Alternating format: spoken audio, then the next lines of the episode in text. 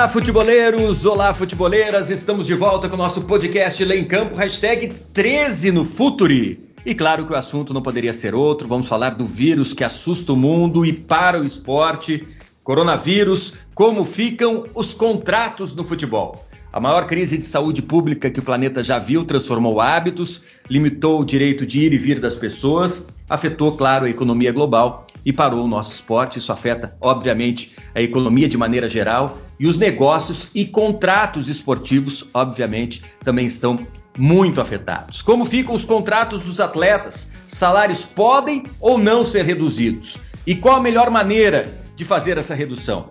E o direito de imagem, e os direitos de transmissão, os patrocínios. Vamos atrás de todas essas respostas, perguntando para as pessoas certas, os nossos especialistas. O podcast Lei em Campo, hashtag 13, está no ar. Futuri apresenta Lei em Campo. O esporte e o futebol não podem ser tratados como mundo paralelos, é sempre bom a gente repetir isso e eu faço questão de reforçar isso. O momento é inimaginável e coloca todos os negócios em risco. É hora da gente entender a lei, usar bom senso e dialogar. Hoje o nosso podcast discute coronavírus, como ficam os contratos do futebol? Esse é o tema de hoje do nosso podcast. Eu sou Andrei Campos e participam comigo dessa jornada científica desportiva. Ana Luísa Soares, da equipe do Futuri. Ana, vamos nessa. Oi, Andrei. Sempre uma satisfação enorme estar contigo, os nossos especialistas aqui no Lei em Campo, no Futuri. Hoje a gente vai falar novamente sobre o coronavírus, agora entrando um pouco mais, acho que todos estamos entendendo melhor o momento que, que passa o mundo, que passa o esporte, a economia, e vamos falar hoje com os nossos especialistas sobre os contratos, sobre os próximos passos uh, para a gente enfrentar essa pandemia. Com a gente também o professor Luiz Marcondes, presidente do Instituto Ibero-Americano de Direito Desportivo, mestre em Direito, um craque no assunto. É sempre um prazer contar contigo, presidente. Andrei, muito obrigado pelo convite. Mais uma vez, é uma honra, é um prazer estar aqui com todos vocês. Fico à disposição. E direto de Lisboa, o Dr. Maurício Correia da Veiga, advogado, presidente da Comissão de Direito Desportivo do Instituto dos Advogados Brasileiros, membro da Academia Nacional de Direito Desportivo. Prazer contar contigo nesse nosso podcast, Dr. Maurício. O prazer é meu, Andrei, de poder falar com você, com os ouvintes, com a Ana Luísa e com o Marconde sobre um tema aí tão atual e tão importante nesses dias de hoje. Antes da gente começar o nosso bate-papo com esses especialistas, vamos testar o conhecimento da nossa audiência. Nilo Patucci traz a pergunta do nosso quiz. Manda ver. Olá, Andrei. Tudo bem? Bom, a Covid-19 mudou o mundo e impactou, claro, também o esporte. Os clubes em razão dos campeonatos parados, estão precisando repensar estratégias para conseguirem manter em dia os pagamentos de seus atletas. Até porque eles não podem simplesmente mandar embora esses atletas em razão das pesadas cláusulas compensatórias desportivas. A Lei Pelé prevê essa cláusula desde que obedeça um teto, com base no salário mensal do atleta. E é esse teto que no nosso quiz de hoje a gente quer saber. Quantas vezes, com base no salário mensal do atleta, essa cláusula compensatória pode ser utilizada? Alternativa A: 200 vezes o salário mensal do atleta. Alternativa B: 400 vezes. Alternativa C: 600 vezes. Ou alternativa D: um teto de mil vezes o salário mensal do atleta a título de cláusula compensatória desportiva. Pensa aí, que eu já volto com a resposta.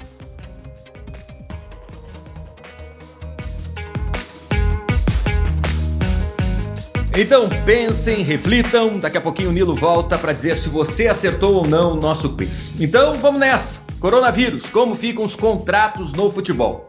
Vamos começar pelo fim? Acontece que o ministro do STF nesta semana, Ricardo Lewandowski, decidiu que a redução salarial prevista na MP do governo Jair Bolsonaro, MP 936, só pode ser adotada com manifestação sindical, ou seja, nada de negociação individual. Ele justificou essa decisão dizendo, abre aspas, vivemos uma situação de calamidade pública de grandes proporções, não se poderia deixar o trabalhador vulnerável Fecha aspas para o ministro Lewandowski. Doutor Maurício, qual a leitura que o senhor faz dessa decisão do ministro do STF para o futebol? Bom, realmente haverá impactos, né, Andrei? É, é impressionante a quantidade de alteração legislativa que nós estamos atravessando e experimentando. É, em uma semana, nós tivemos três medidas provisórias, começando com a 927, a 936, a 944, depois veio uma específica para a questão de portuários, que é a 945. E, nesse meio tempo, é, não só o operador do direito, mas também o empresário e o empregado ficam com uma série de dúvidas. O que fazer, afinal?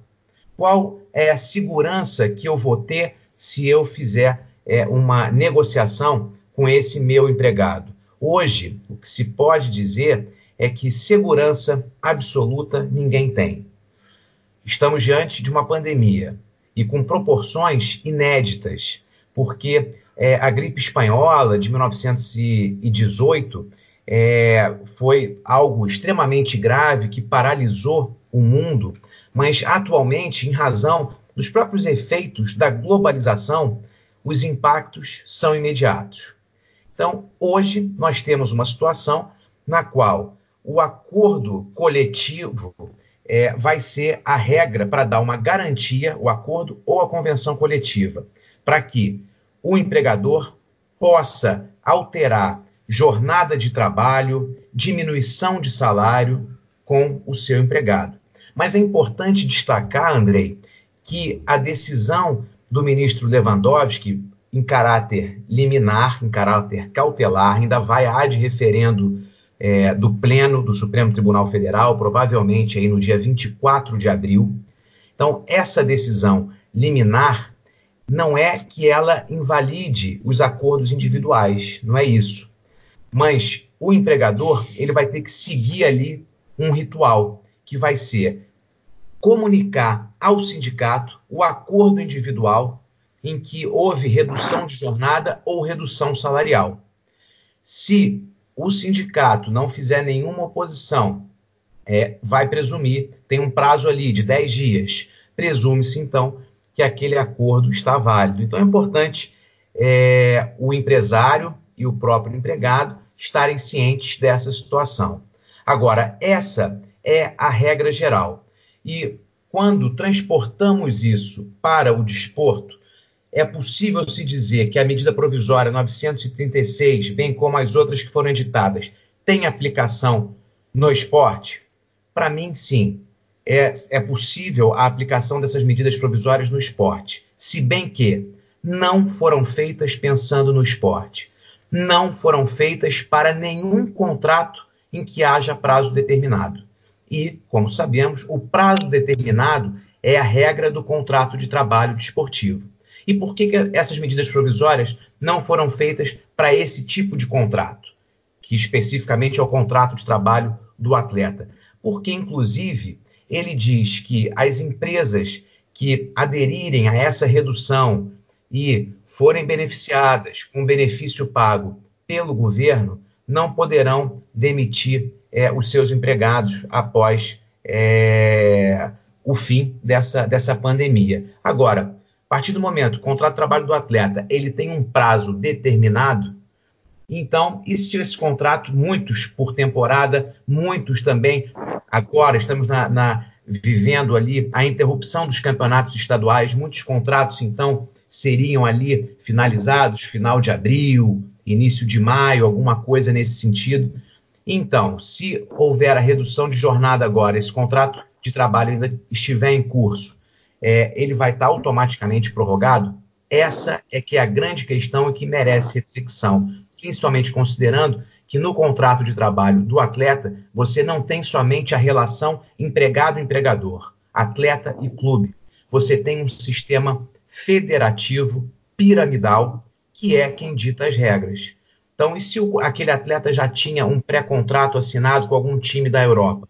Será que a FIFA vai ser ali é, é, é, pacífica e vai entender essa situação? Porque isso tem que ser aplicado no mundo inteiro. Então, é uma situação extremamente complexa. O que se pode dizer é medida provisória 936 e a 927 têm aplicação no esporte, mas não foi feita pensando naqueles empregados que têm contrato de trabalho por prazo determinado. Ótimo, excelente reflexão. Importante a gente debater sobre todos esses pontos que o Dr. Maurício levantou e as pessoas refletirem, dialogarem nesse momento. Mas vamos avançar agora com relação a outros contratos. Presidente Luiz Marcondes, contratos de imagem, contratos de patrocínio. Algumas notícias dessa semana. Adidas, Adidas já não pagou uma parcela do negócio que tem com o Flamengo. A Turner, Turner enviou notificação aos clubes que tem contrato de direito de transmissão para o brasileiro deste ano, de que quer rescindir esse contrato. Foi uma notificação para rescisão contratual já para o brasileiro de 2020. Os clubes vão retomar esses direitos e negociar com outros players do mercado. Como é que fica, presidente Marcondes, o pacta sunt servanda, a força obrigatória dos contratos num caso de pandemia como esse? Andrei, nesse momento creio que todos nós tenhamos muito mais dúvidas do que efetivamente respostas, respostas concretas. Até porque, como bem adiantou o, Maurício, é, é uma situação que nós é, não, não temos é, recordações recentes de nada parecido. Então, nós temos que buscar soluções rápidas, efetivas, mas pensando que é, nós não temos essas respostas em normas, em leis que foram pensadas para situações normais, para casos de normalidade. Nós vivemos um período excepcional e por isso devemos pensar partindo desta premissa. Nós precisamos encontrar soluções que são excepcionais, que são diferentes, porque o momento não é um momento comum. Nos contratos, quando as partes estipulam obrigações, nós pensamos que elas serão cumpridas também dentro de uma situação normal, não é? Mas quando uma situação alheia traz uma excepcionalidade, e este é o momento, é, quase pacífico, que nós estamos é, é, neste momento numa situação muito difícil, e o Instituto da Força Maior precisa ser avaliado para observar os contratos. É certo que o contrato ele é feito para que haja uma prestação e depois tem uma contraprestação. Estas operadoras, então falando primeiro dos direitos de transmissão, estas grandes operadoras que licenciam os direitos para transmitir o evento esportivo, elas esperam ter aquele evento esportivo acontecendo para poderem explorar de forma que acham interessante comercialmente.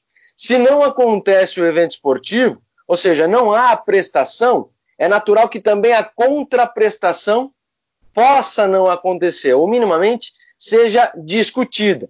Nós precisamos pensar, claro, pacta sunt servanda é um princípio importantíssimo para ser observado, mas existem outros princípios contratuais que precisam ser observados nesse momento não é? teoria da imprevisão, quebra da base negocial do contrato. Veja que provavelmente esses grandes contratos tenham muitas situações previstas, mas talvez não tenha uma situação prevista de força maior e não acredito que tenha uma situação prevista de força maior para o caso que temos agora, que é uma pandemia em que os jogos nem podem acontecer, as ligas estão paradas. Então, o que nós precisamos pensar à luz do Código Civil, à luz do ordenamento jurídico brasileiro, mas à luz dos códigos napoleônicos. Isso é, nós podemos compartilhar e ter uma linha muito parecida em todos aqueles códigos, em todos aqueles países que têm códigos é, de origem napoleônica. O direito ele é previsto por um período de normalidade. Neste período, nós precisaremos encontrar respostas diferentes. Resumidamente, é o momento de as partes encontrarem dentro de um diálogo como podem restabelecer o equilíbrio e como estas prestações futuras podem vir a acontecer. É natural que a quem não tem uma prestação não queira dar a contraprestação. E isso é legítimo pelo direito. Excelente, doutor Marcondes. Ana, bola está contigo. Antes da gente ser interrompido por essa pandemia que se espalhou pelo mundo de uma forma tão, tão rápida, tão violenta, que, que realmente precisou, a gente precisou parar e tá num momento de repensar muitas coisas. Eu acho que antes disso, aqui no Brasil, a gente estava num momento muito de fomentar muito o pensamento jurídico dentro do esporte. A gente estava trabalhando aí com a, os projetos de lei de, de clube empresa, de, de, algumas medidas específicas para o esporte, justamente para atender essa, essa lacuna que, que o Dr. Maurício falou, que o Dr. Luiz falou também, de leis específicas, né? Que a gente tem a, a Lei Pelé, tem as leis os regulamentos da, da CBF, da FIFA, etc., mas a gente não tem, se tratando principalmente de leis trabalhistas, a gente vai usando o que dá, né? Como no caso dessas medidas provisórias. Então, eu queria perguntar para o Maurício se a gente pode pensar, nesse momento, é possível uh, pensar em um, em um projeto de lei que atenda especificamente o esporte e que justamente atenda uma peculiaridade que a gente trata muito aqui, da diferenciação dos clubes com maior poder econômico e menor poder econômico também. Olha, sua pergunta é muito boa. E eu acho que é exatamente esse momento, Ana, é, dessa reflexão. Talvez é, até mesmo uma medida provisória é, específica ou um projeto de lei é, em caráter de, de urgência no próprio Congresso Nacional Agora, o que é necessário é que haja um direcionamento específico para o esporte. Não dá para tratar todos os empregados de uma maneira comum. Claro, é, inicialmente, diante é, é, de, de todo esse cenário de caos, esse cenário de guerra, é preciso uma solução rápida e imediata. As medidas provisórias vêm atender essa finalidade. Mas quando você analisa friamente, você vê que, para situações específicas que demandam uma análise específica, como é o caso é, do atleta profissional e daqueles empregos que estão ligados ao próprio esporte, eu não me refiro só ao atleta, mas imagina o médico do clube, o fisioterapeuta do clube, o treinador de futebol, todas as pessoas que estão é, envolvidas com o esporte. A gente fala do futebol, mas evidentemente é aí que eu estou me referindo a todas as modalidades. Então, sem dúvida, uma legislação específica onde você possa analisar ponto a ponto as especificidades do esporte, isso é fundamental, seja numa situação de normalidade, seja numa situação agora de pandemia. E aí, Ana Luísa, eu até cito como um exemplo é, prático nesse sentido, é, o estado é, de emergência em Portugal, aqui tem, tem outro nome, é, é não é a calamidade pública, mas os efeitos são muito parecidos. Mas no estado de emergência, é, ele foi decretado pela primeira vez no dia 11 de março. E nesse final de semana, é, nesse último final de semana, início de abril, foi prorrogado o estado de emergência. E na prorrogação do estado de emergência, houve ali algumas considerações a mais. E uma delas, inclusive, é, que, que era direcionada efetivamente ao atleta profissional. Porque no estado de emergência inicial, de março, foi mencionado que atividade física poderia é, ser praticada, é, mas é, uma, uma, interpretação muito subjetiva, é, com moderação e com cuidado.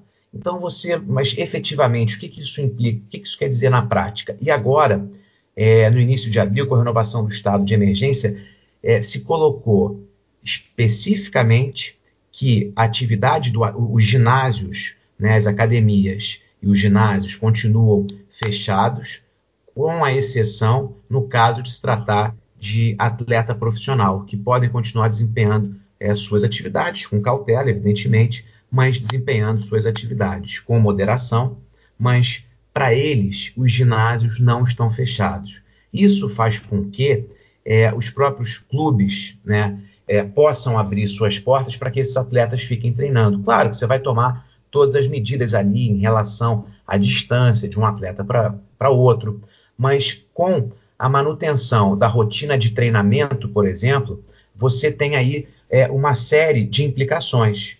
Aquele atleta está à disposição do clube, está mantendo o seu preparo físico, o clube pode utilizar a imagem daquele atleta nas redes sociais para fins de exploração econômica. Portanto, esse é um exemplo que demonstra que a atividade do atleta, a atividade desportiva, ela merece sim é um regramento especial.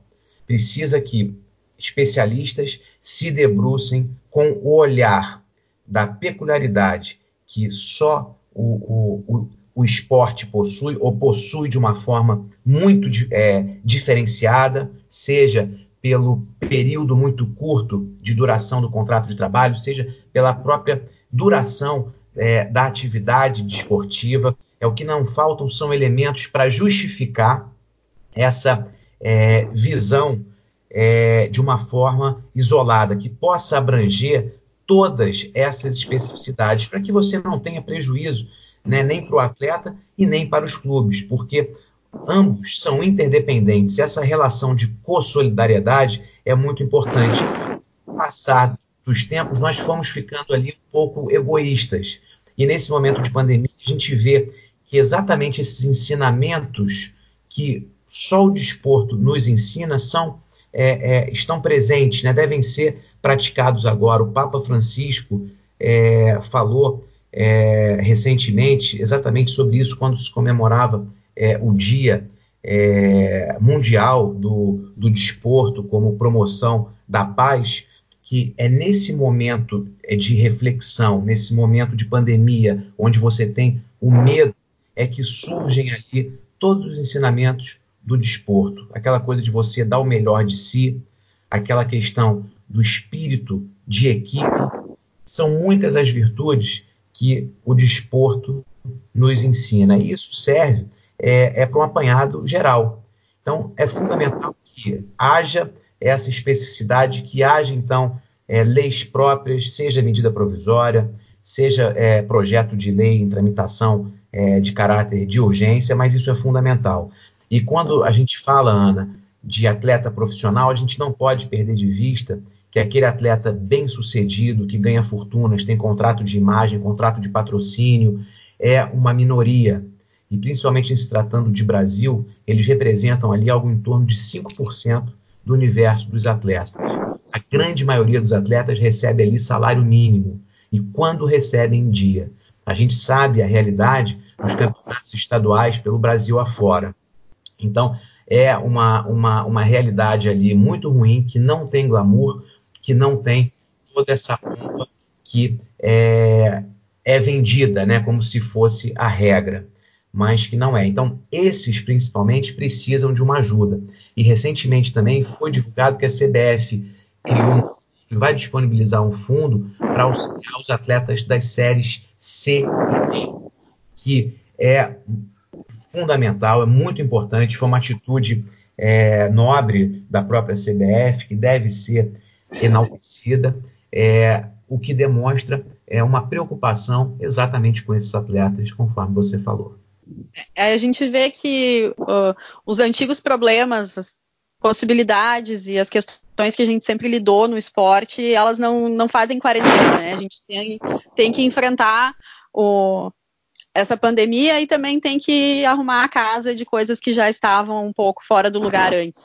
E no início de março desse ano, a FIFA anunciou a criação de um fundo, acho que muito nesse, nesse sentido uh, da CBF também, uh, anunciou a criação de um fundo de assistência financeira aos atletas que não recebem salários em dia, enfim, que estão com salários atrasados, que estão tratando na justiça do recebimento de salários, né? Que já era entendido também como um, um problema bastante grande para gente no esporte e que agora com, com o crescimento, né, e com o coronavírus se espalhando e essas pausas e todo, toda essa toda essa questão da gente estar tá trabalhando em cima das leis e, das, e dos regulamentos desportivos de uma forma diferente, também uh, acaba entrando e se agravando como um problema, né? Eu queria perguntar para o Luiz, então, se esse fundo criado pela FIFA, ele vai poder ser aplicado agora, se ele vai poder ser uh, ampliado e atender também os atletas que tiverem algum, uh, algum prejuízo no recebimento dos salários junto aos clubes por conta da pandemia. Ana, esse tema é super interessante. A FIFA tinha feito já uh, esse projeto antes da pandemia. Esse projeto tinha sido uh, alinhado com a FIFPRO, é, o sindicato que representa os atletas internacionalmente, e a ideia era dar suporte aos atletas que têm baixa renda e ainda assim, por vezes, ficam sem receber, tem problemas, não é? Nós sabemos que isso é uma realidade não só do Brasil, mas é uma realidade mundial. E agora a FIFA já anunciou, é, inclusive anunciou no dia 3 de abril, modificações, princípios norteadores específicos para o período de pandemia, em especial para que as pessoas, para que uh, os dirigentes, os clubes e os atletas possam pensar neste período com novas questões, com novas ideias, com novos princípios.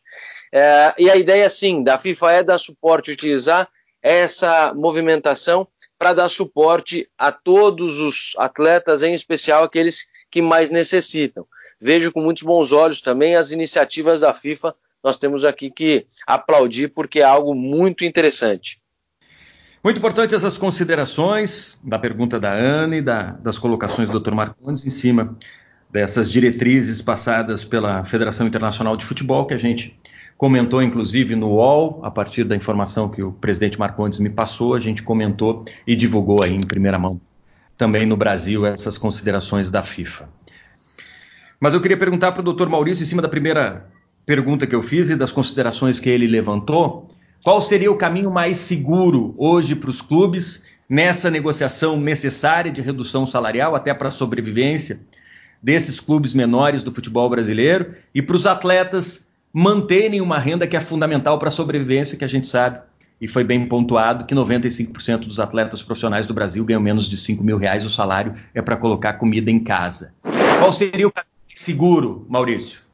Andrei, o caminho mais seguro seria a via do acordo coletivo. E aí é o momento dos sindicatos de atletas demonstrarem ali é, que eles têm é, uma razão de existir. É o momento ali deles demonstrarem que a presença deles é fundamental, até mesmo porque para que o atleta se sinta protegido por essa entidade. Evidentemente que o clube ele não pode, pelo caminho legal, fazer uma redução salarial de forma unilateral, né, sem o consentimento do atleta.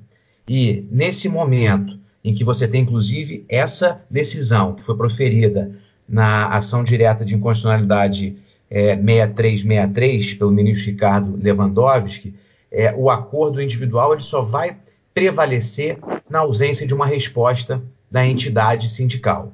Portanto, seguro seria através de um acordo coletivo. E é o momento, Andrei, das partes sentarem e fazerem concessões recíprocas. Eu vi um clube de São Paulo que fez uma, uma proposta de redução salarial que era no, no, nos seguintes termos: pagava 50% do salário e os outros 50% seriam pagos ali em cinco meses, de forma parcelada. Portanto, era uma redução momentânea. Esse tipo é, é, é, de proposta deve ser avaliada ali com muito carinho, até porque é uma forma de você garantir o emprego. Do contrário, os clubes vão fechar.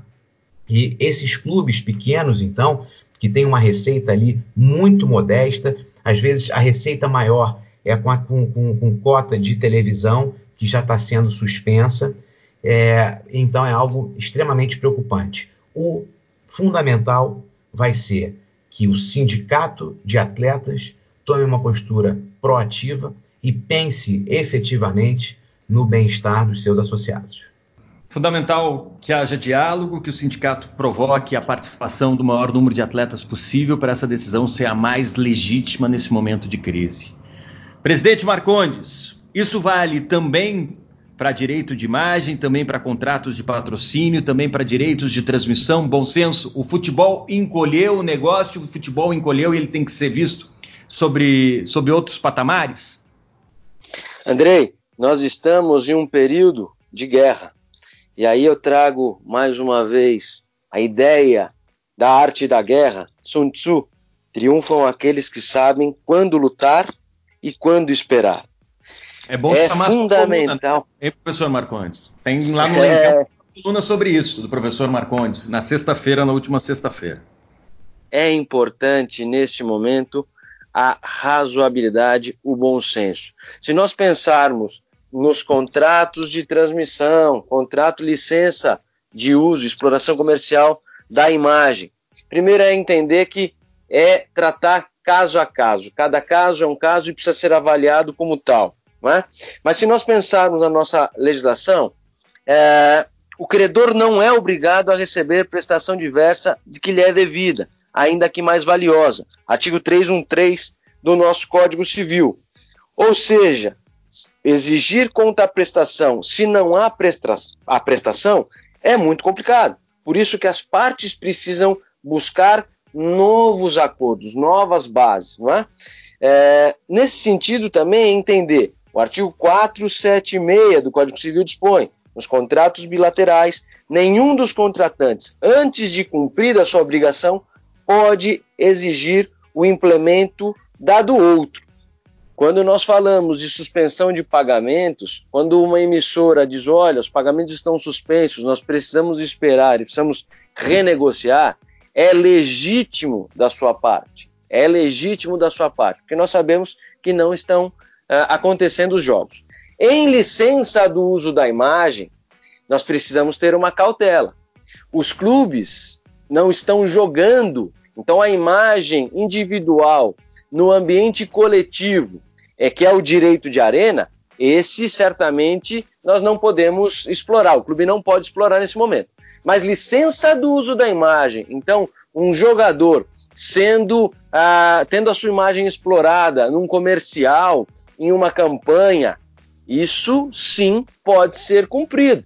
Por isso que nós precisamos avaliar caso a caso. Não é, é de uma forma geral agora dizer que todos os contratos podem se valer da força maior e ah, ah, não, não pode haver prestação ou contraprestação. É preciso entender em quais situações as obrigações podem ser cumpridas, em quais não podem ser cumpridas. E, se não podem ser cumpridas, se alguém deve indenizar ou não. Se é caso de força maior, não há responsabilização, então não há o dever de indenizar. É desta forma que nós precisamos pensar.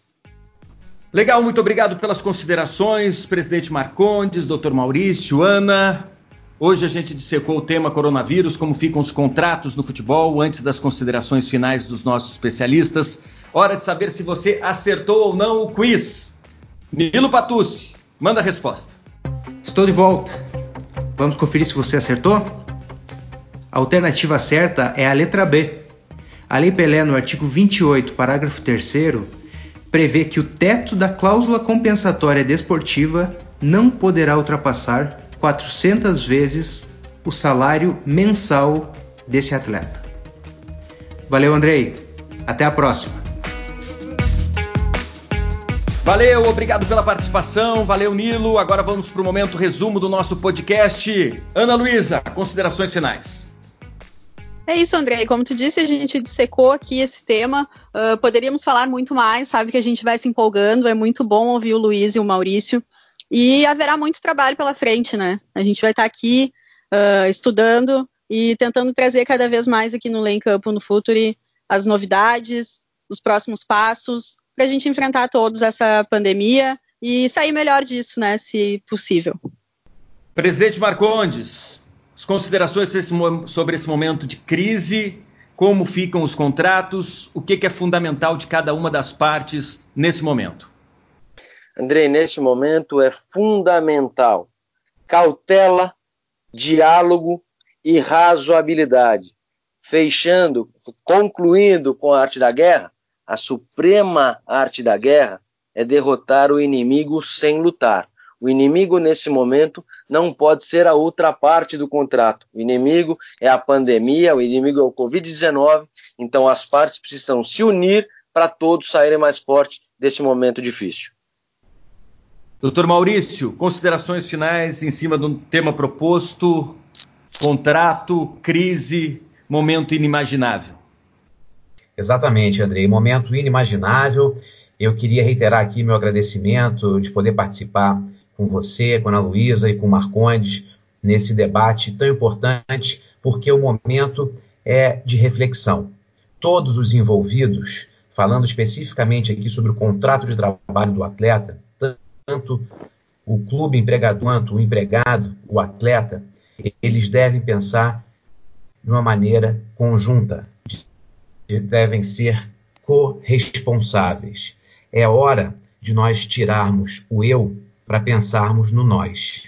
Se não tiver diálogo para se chegar num consenso e se não houver concessões recíprocas, é, não vamos chegar em lugar nenhum e aí os efeitos dessa pandemia serão letais, provavelmente serão letais. Então, é fundamental que esse espírito é, de solidariedade, ou seja, de tudo que o próprio desporto nos ensina, seja agora efetivamente aplicado. O momento é de união para poder se chegar a uma solução menos gravosa para todas as partes envolvidas. Palavra-chave para o direito e para a vida: diálogo, bom senso. Muito importante. Obrigado pelo destaque, doutor Maurício. Antes dos recados finais, aquela tabelinha indispensável: esporte, direito, literatura. Nosso colunista Alexandre Barreto traz a dica do esporte das letras. Eu tenho certeza que o Maurício vai gostar dessa dica. Manda ver, Alexandre. Olá, pessoal, tudo bem? O Esporte das Letras dessa semana traz o livro Manual de Direito do Trabalho Desportivo. A gente tem mais uma vez o prazer de encontrar um livro do Maurício de Figueiredo Correia da Veiga, que tem importante contribuição para a literatura relacionada a essa área. A gente já indicou lá no blog outros livros dele e hoje a gente traz mais esse. O direito do trabalho tem profunda ligação com o direito esportivo, afinal, todas as questões uh, relacionadas ao contrato de trabalho do atleta profissional são dirimidas pela Justiça do Trabalho. Essa foi a razão da elaboração desse Manual de Direito do Trabalho Desportivo, que tem por finalidade investigar e debater temas que são enfrentados cotidianamente pelos tribunais regionais do trabalho e pelo Tribunal Superior do Trabalho. Dentre eles, a atividade desempenhada pelo menor, independência e autonomia dos contratos de trabalho de atletas, negociação coletiva em matéria trabalhista desportiva, utilização do direito de imagem como forma de camuflar o pagamento de salário, direito de arena para os participantes do espetáculo e responsabilidade civil dos dirigentes esportivos.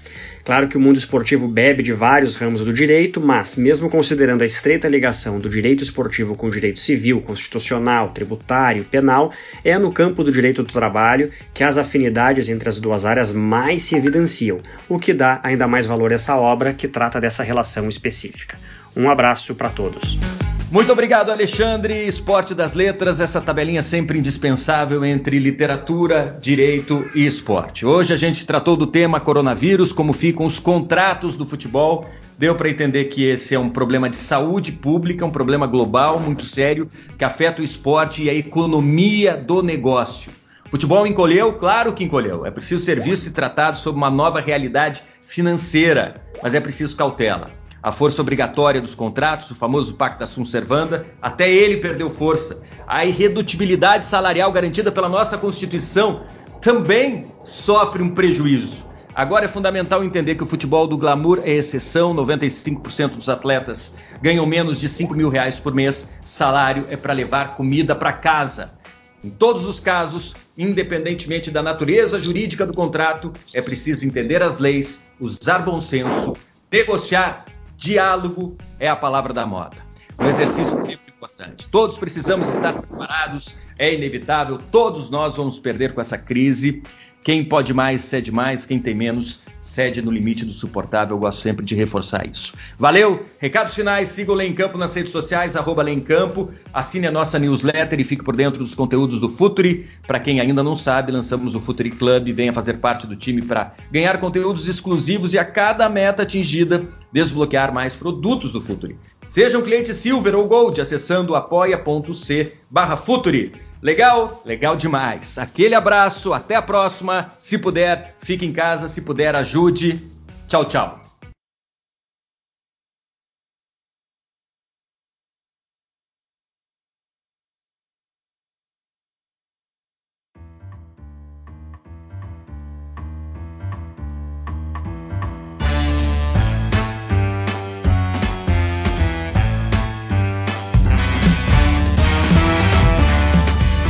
Apresentou Leia em Campo.